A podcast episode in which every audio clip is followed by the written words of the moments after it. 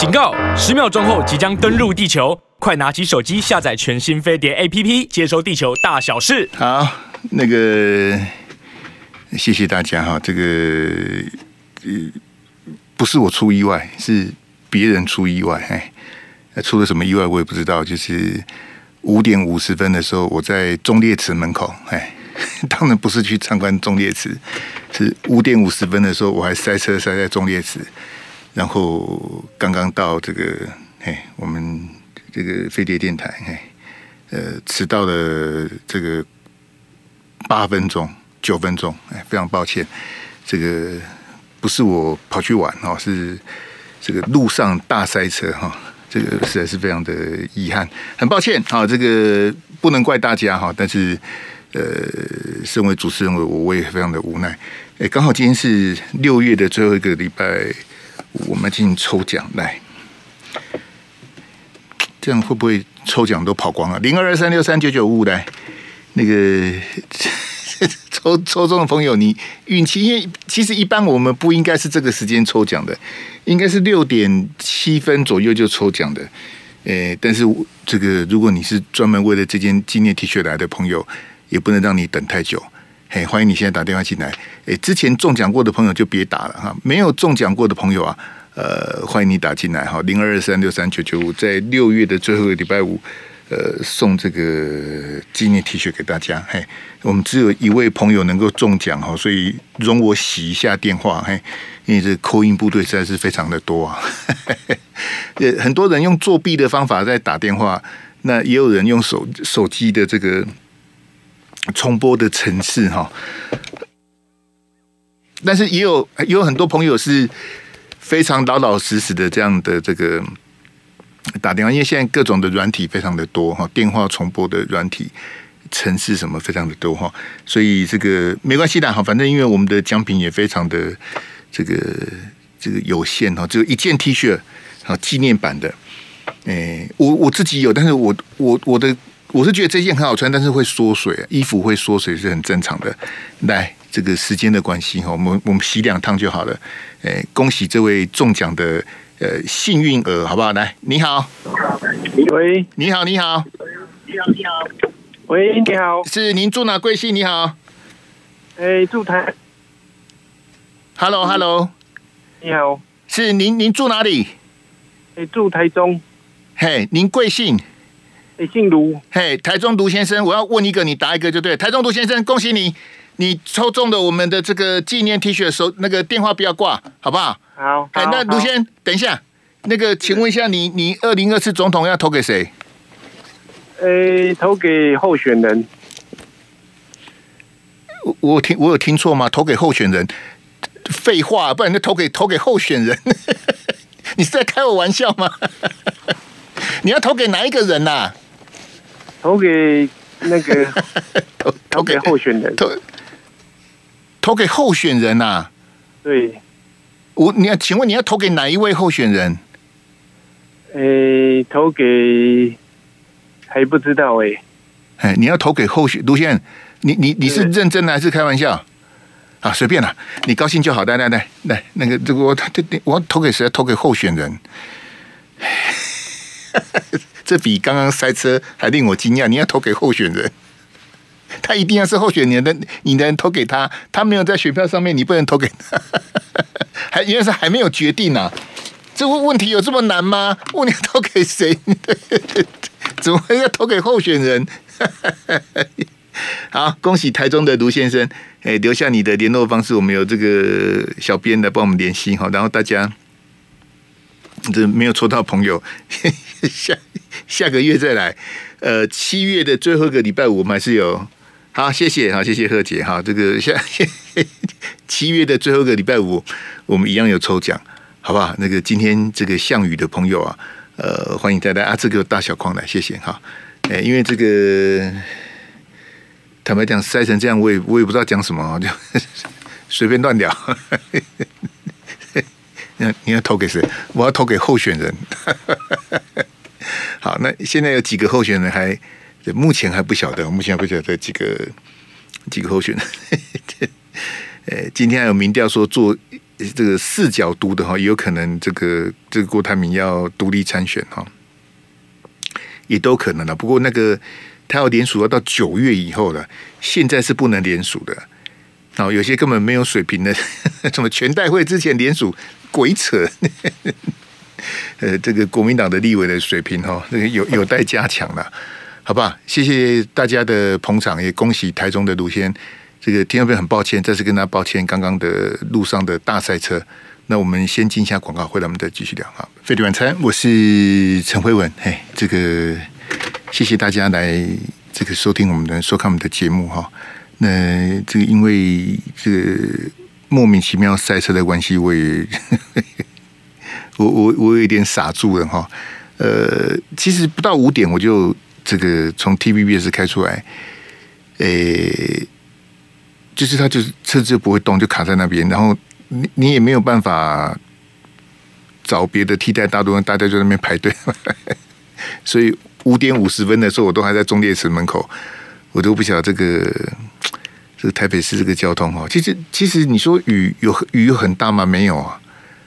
没有很大的雨啊！我是说五点多的时候哪有很大的雨？那根本就已经没有雨了，还能这样子哈？这个也实在是，嘿。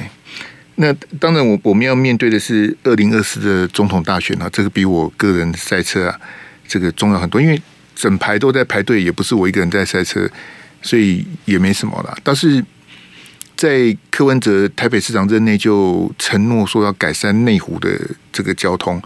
那在去年的台北市长选举啊，这个内湖的塞车也是选战的焦点之一啊。好，那几位候选人，包括陈时中呐、黄珊珊呐、蒋万安呐，各出奇招。我也不晓得，因为内湖塞车已经塞很多年了。这个很多重要的新闻台都在内湖，我自己以前住内湖啊，内湖塞车我怎么不知道？塞那么多年了，也不也没也没好过哈。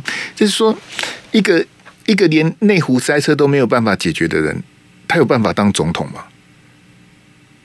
好，你看现在台北市议会、台北市政府在讨论柯文哲留下的几笔呆账。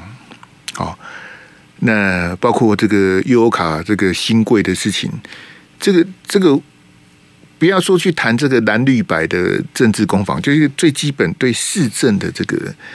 这个掌握度，然后他台北市政做这么烂，然后现在总统大选民调还二三十八啊，甚至第一名或第二名，你就知道说，其实这个这个选举本身没有什么值得研究的啦。像你说，像侯友宜，呃，今天早上的记者会，就今天画面上看到的，呃，三立的记者问他说：“你为什么之前讲这些幼保员哈，这些老师啊？”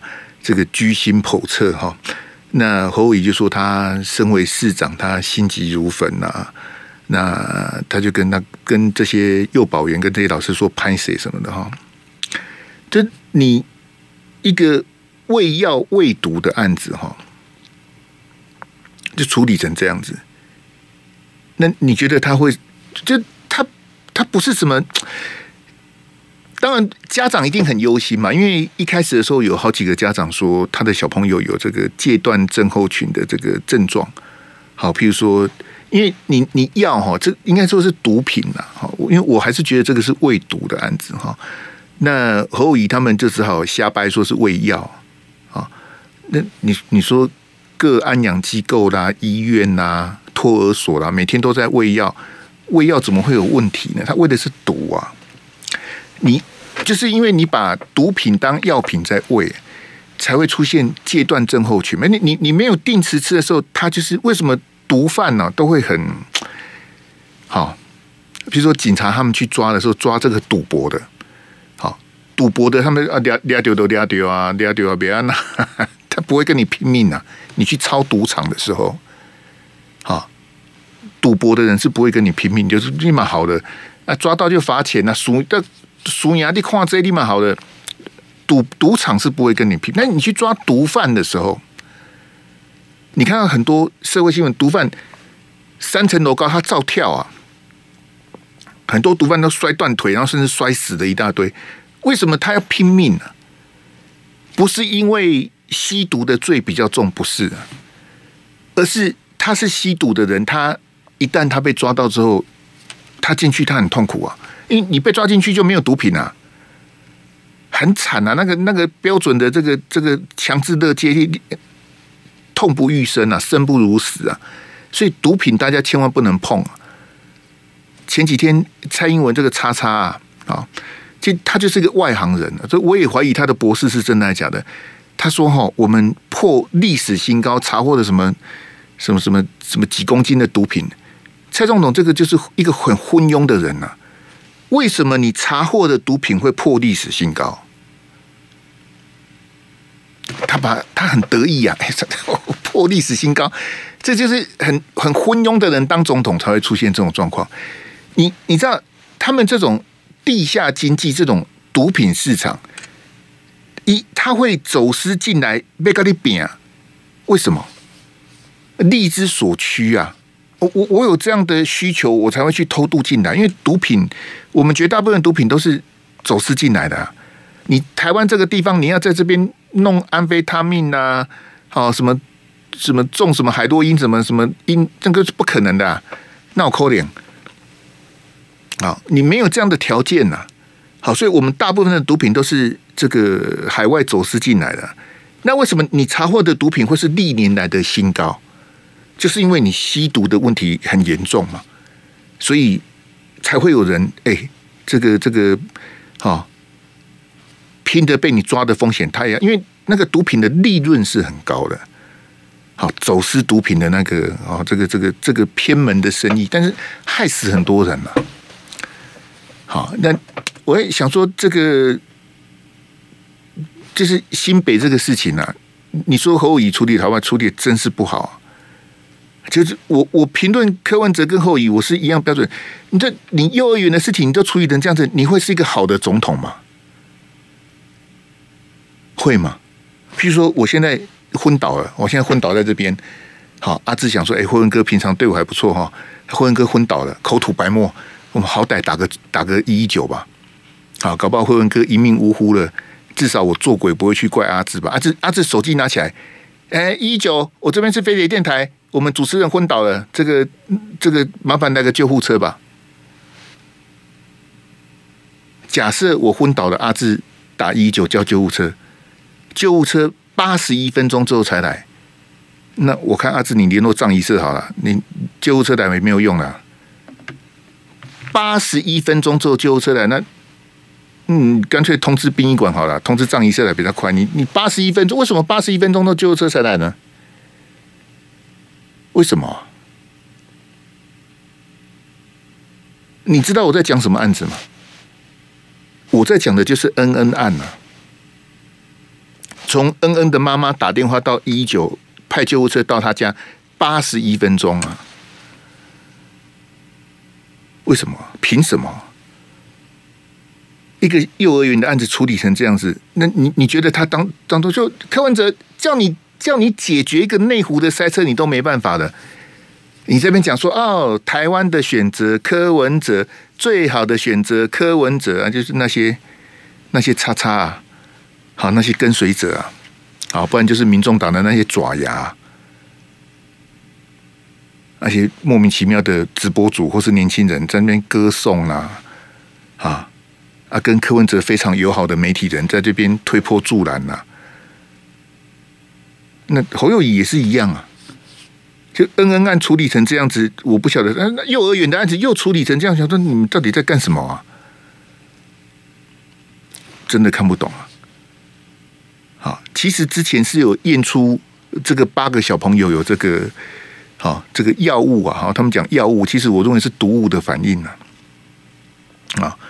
大家，但是大家都拒绝这个，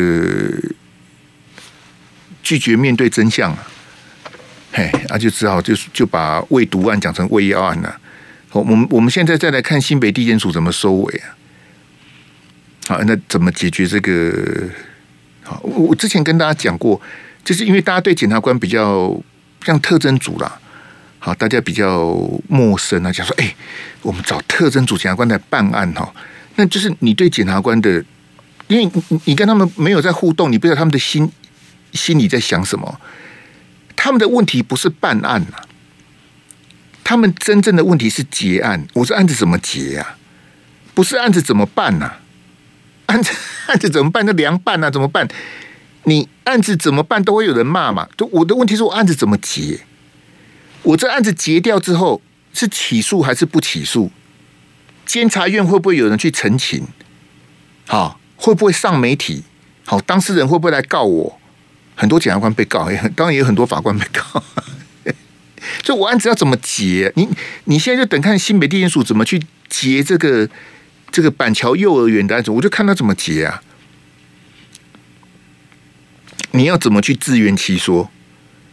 你你是讲不？那我们不太理解，就是说为什么会有一些小朋友有那个刚刚提到那个戒断症候群呢、好，他为什么会会会焦虑？为什么会易怒？为什么？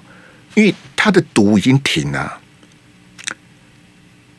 你你每天一直喂一直喂他，他有固定的量给他，他就会比较好。他如果有安眠药或是镇定剂的成分，他就会比较比较乖，好，不叫不会跳来跳去，因为你有给他喂嘛。但是你一段时间不喂他之后，他就你知道吗？他那个瘾就上来了。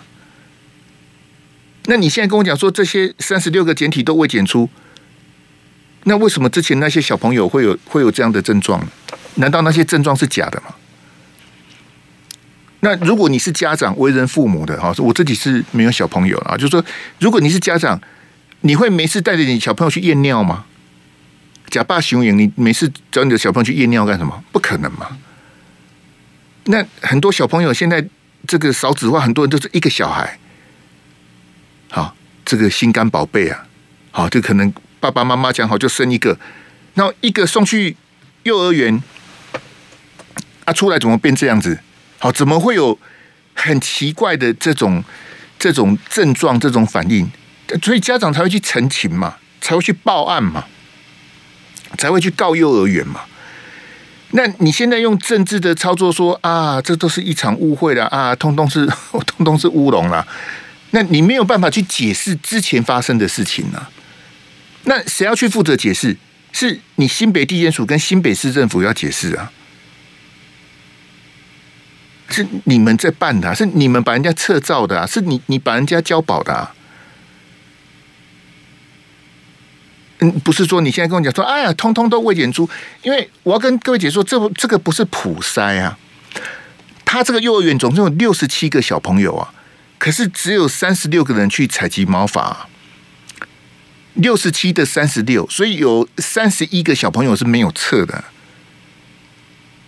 所以你可以跟我讲说，这三十六个小朋友未检出，对不对？那另外三十一个小朋友呢？不用验，那为什么不用验？因为我爸爸妈妈不准我验，所以我就不用验。为什么？你爸爸妈妈是检察官吗？是你爸爸妈妈决定要让小朋友验不验？那那你你这个办案基本上。你逻辑就错了。好，我我今天看联合报写一个很好玩，就是说他写说哈，哎，为什么昨天鉴定报告出来之后哈，新北地检署要急着开记者会？因为他早上拿到鉴定报告，他下午就开记者会了。好，联合报的两个比较之前的记者写的这么两句哈，我早上看到我就哈哈大笑，因为就表示这两个记者哈跑新闻不够久。那我也不要跟大家打哑谜啊，我跟大家讲答案呐。他他联合报这两个这个菜鸟记者的写法是说，诶，为什么拿到鉴定报告之后，新北地检署就急急忙忙要开记者会公布？为什么？来，各位听众朋友，虽然那个奖品已经送完了，你你觉得为什么吗？为为什么昨天早上拿到鉴定报告，昨天下午新北地检署就要开记者会公布？我告诉大家哈，这个像我这种有跑过的才知道答案呐。你们没跑过的不知道答案，不怪你们。为什么？因你你们没有，你们不了解他们在想什么。我跟你说哈，昨天鉴定报告早上给新北地检署嘛，对不对？假设假设昨天下午新北地检署没开记者会，就新北地检署昨天早上拿到报告的，放在口袋，放在抽屉。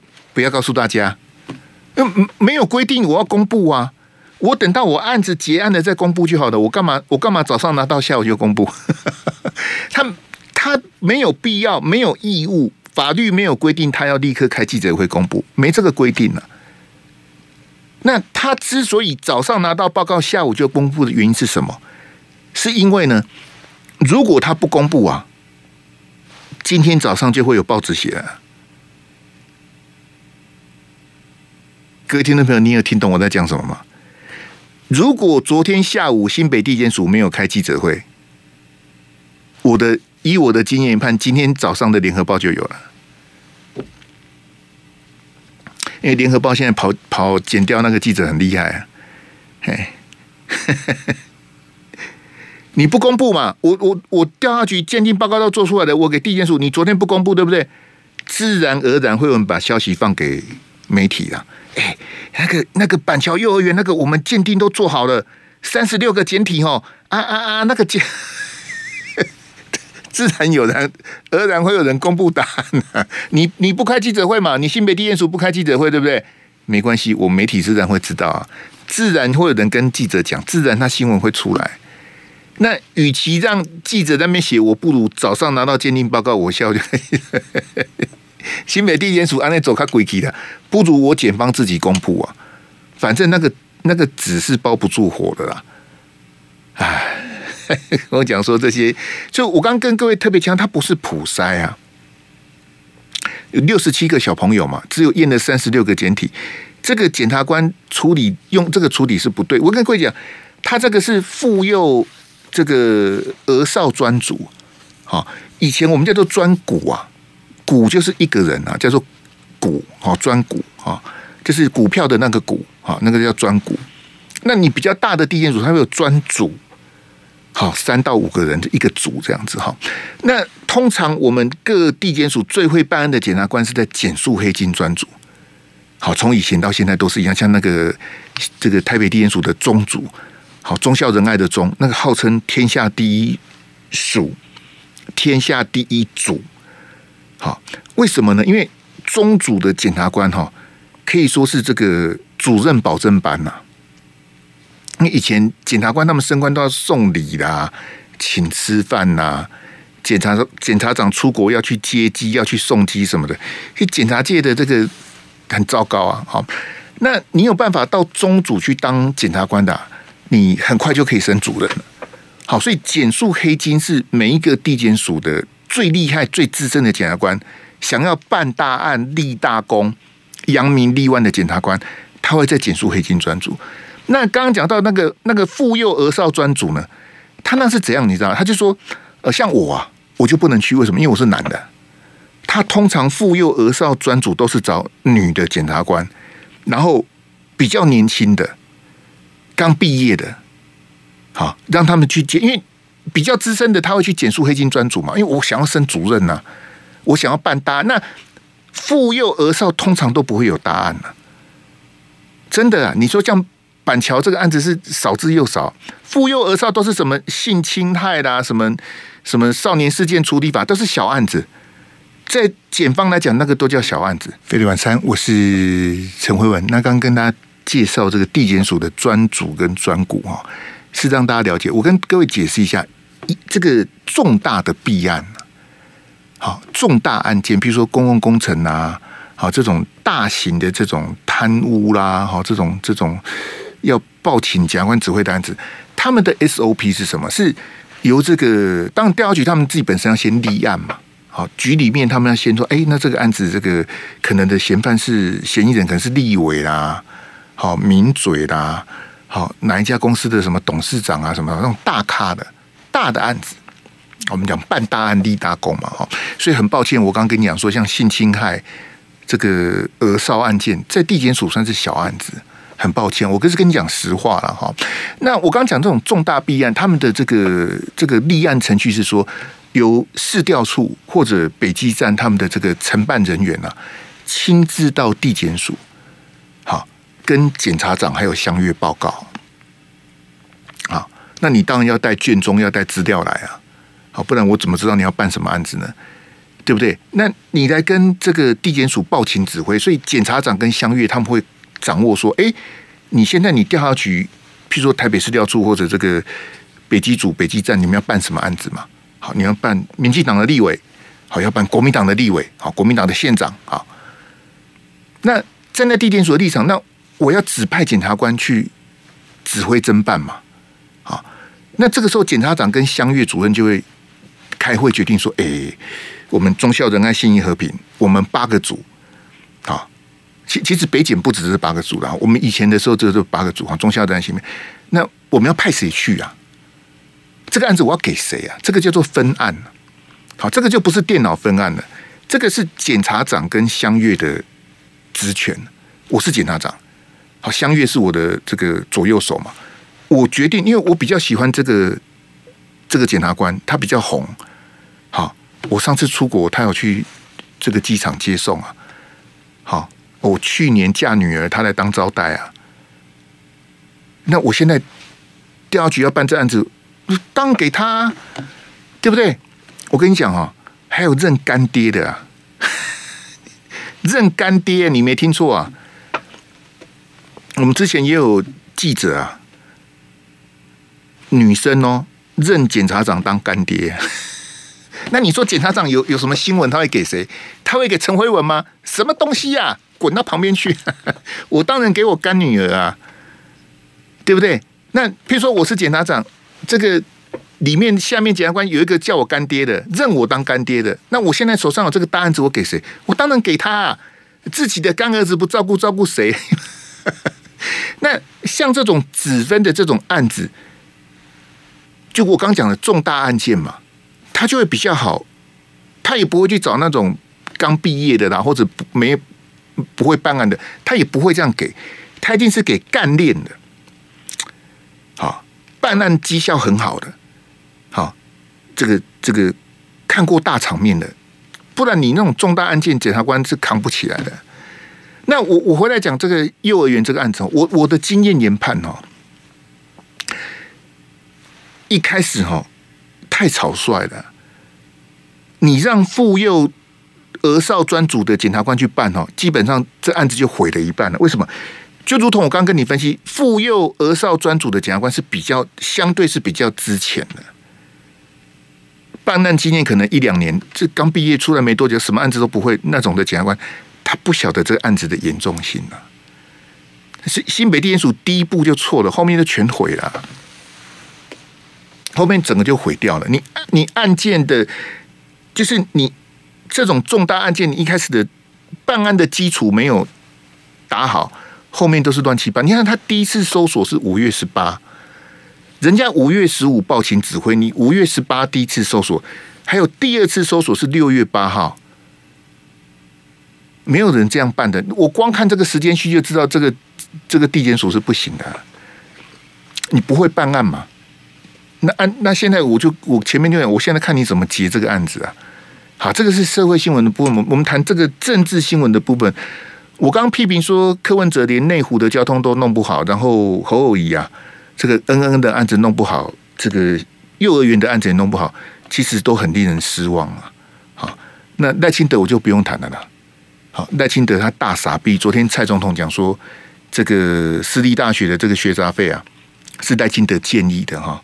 这国民党也是呆呆的，也不会去这个操作蔡赖的心结。我没关系的，就看国民党怎么去打。我我是要告诉大家，我认为侯友宜、柯文哲、赖清德他们三个都担任过直辖市的市长。赖清德在台南啊，当了六年多啊，他也没当完。柯 P 当了八年，侯友宜现在当第五年，准备要落跑了。好，赖清德在台南做的很好吗？不怎么样啊，那光你就问黄伟哲那个炉渣的案子是谁干的？这赖清德在市长任内爆发了。好，赖清德我就不谈了，柯 P 我也不谈了，侯也不谈。就各位同学，你能够的选择就是都是这。你你觉得柯文哲当台北市长当很好吗？你觉得侯友谊当新北市长当很好吗？还是说赖清德在台南市长任内表现好都不好？可是你没有，难道你要投郭台铭吗？你要支持郭台铭也是可以。听说郭台铭要独立参选，他们讲的跟真的一样啊。好，那那这部分是我比较弱的地方。好，我跟那些那些叉叉都没有联系啊，所以郭台铭有什么蛛丝马迹、风吹草动我都不知道。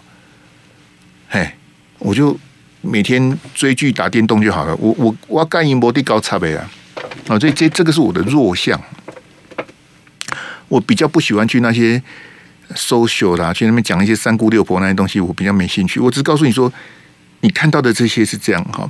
那刚提到这个这个新北幼儿园，它是五月十五号这个报请新北地检署是五月十五。侯友谊被征召是五月十七嘛？好，侯友谊跟金小刀开记者会是六月二十八。各位听到没有？六月二十八到五月十七，隔了一个多月啊！明天七月一号，明天侯友谊的竞选办公室，之前叫工作室，现在叫办公室哈。或者未来还有竞选总部，我也不知道这怎么分了哈。工作室、办公室、竞选总部。我就没念什么书，我就不晓得这怎么分辨，没关系啦，好，没关系哈，随便的哈。你看哦，五月十七征召他，他六月二十八找金小刀，明天侯友宜的竞选办公室才要正式成立。那我请问大家，从五月十七到六月二十八也好，或者到七月一号也好，这一个多月侯友宜在干什么？在干什么？他就是在乱选嘛。因为五月征召的时候，他的民调还是第一名呢、有没有？那时候 T 台公布的民调还是第一名，我我我第一名，你那样呢？你不可以骂我，我第一名哦。你第几名？你连名都没有，你门都没有啊！心态就是这样子啊。他不用找金小刀，不用找谢东杰，我就第一名了。你是你就准备要当总统的，干嘛承认九二共识？就准备要赢了，你是你你丢高哦。我都准备要赢了，我承认九二共识干嘛？心态就是这样子啊！哦，幼儿园有家长抱怨哦，哦，啊、就抱怨啊，那是选光被赢啊！所以侯友宜获得征召的第一个月，他基本上就在乱选啊，在梦游啊，一直到 T 台的民调出来说啊啊，怎么从第一名变第三名？立马好了，赛棍啊！哦，赶快去找金小刀，好。请金小刀来帮他这个这个操盘了。我请问所有的听众朋友哈，如果六月 T 台的民调侯友宜还是第一名，他会去找金小刀吗？不会啊！啊，我都第一名啊，我我找别人来操盘，我靠我新北市政府这些团队，我的随便选都赢赖清德，随便选都赢柯文哲，我都准备被当总统啊！我还找找什么金小刀、金菜刀，我都准备被赢啊！你是的。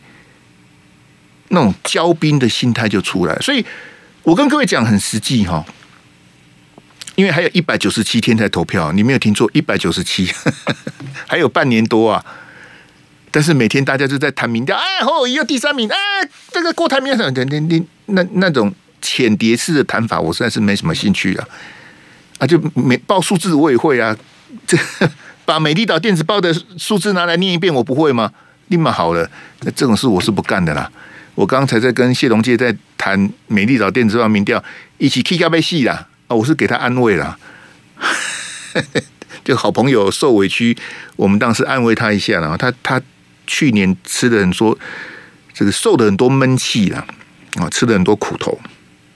好，那所以我比较阿 Q 的讲法，就是说这个侯宇的民调掉到第三，然后现在由金金溥聪出来整队哈，来操盘哈，呃。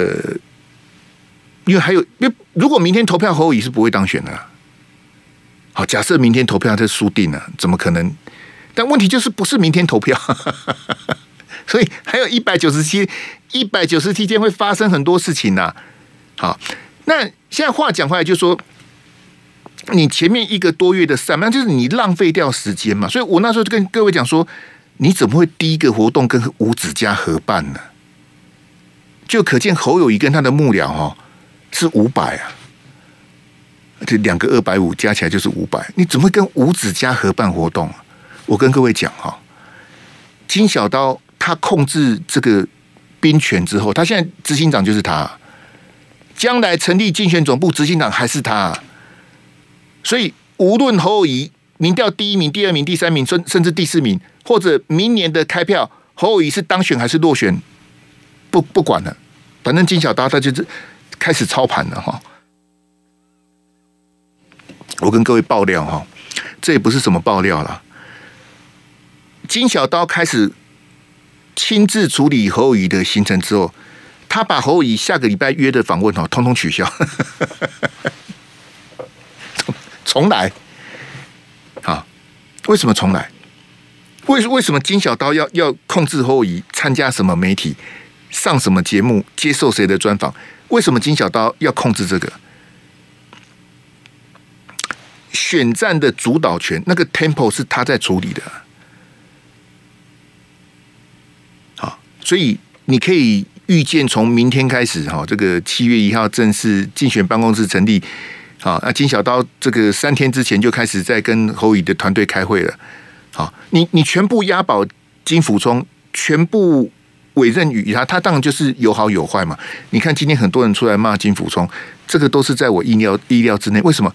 因为我跟你讲，马金体制啊，就是当年金溥聪他辅辅辅佐这个马英九哈，不管是选台北市长，或者是这个选总统、选党主席，好，这个金小刀为了维护马英九啊，他得罪了很多人。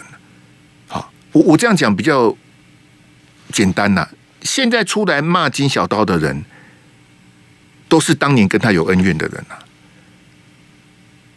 就是当年我要干嘛干嘛，然后被你被你骂，被你拦阻什么？因为金金小刀他他是很果断、很很阿爸的人呢、啊，就他他决定这样就这样，没没有什么 谁敢跟他废话，没有人跟他废话。好，所以很多人对就是我说国民党内啦，哦，吃过金小刀亏的人很多，那恨啊，啊，恩恩怨怨嘛，这个这个难免。那应该去化解这个事情的是侯友谊啊。侯友宜有很多资源嘛？如果你当选的话，你会有很多资源嘛？啊，侯友谊应该去帮金小刀在这方面去做一个一个比较圆滑的动作啊。好，这谁谁在骂金小刀的？侯友谊电话都都卡归啊！啊，干安抚起来呀，塞奶起来呀，不要再骂了。好，我我我的研判是金小刀他整队之后，呃，应该可以让侯乙的民调哈。这个至少回到第二名，哈，这是我比较乐观的看法。好，经过整队，经过议题的调整，你们看这两天这个侯乙的团队那个感觉不一样了。哦，当然也是这个喂药案的这个两个这个鉴定的结果，哈，对侯友宜都是相对比较有利的。我我不再跟你谈社会新闻了，我讲的是政治新闻跟大选里面，这个对侯友宜是有利的嘛。好，那对他有利，他操作起来就比较虎虎生风嘛。好，你可以看到里面有很多金小刀的影子。呃，至少选战不会再打得乱七八糟了。好，我认为回到第二名是可以可以期待的。然后，但是如同我刚刚在 TVBS 讲的，民调回到第二名还是输啊。他可以让你把选情稳住啊，但是真正要当选，还是要靠侯友宜自己啊。好吧。这个今天前面迟到，特别跟跟他说对不起，再见。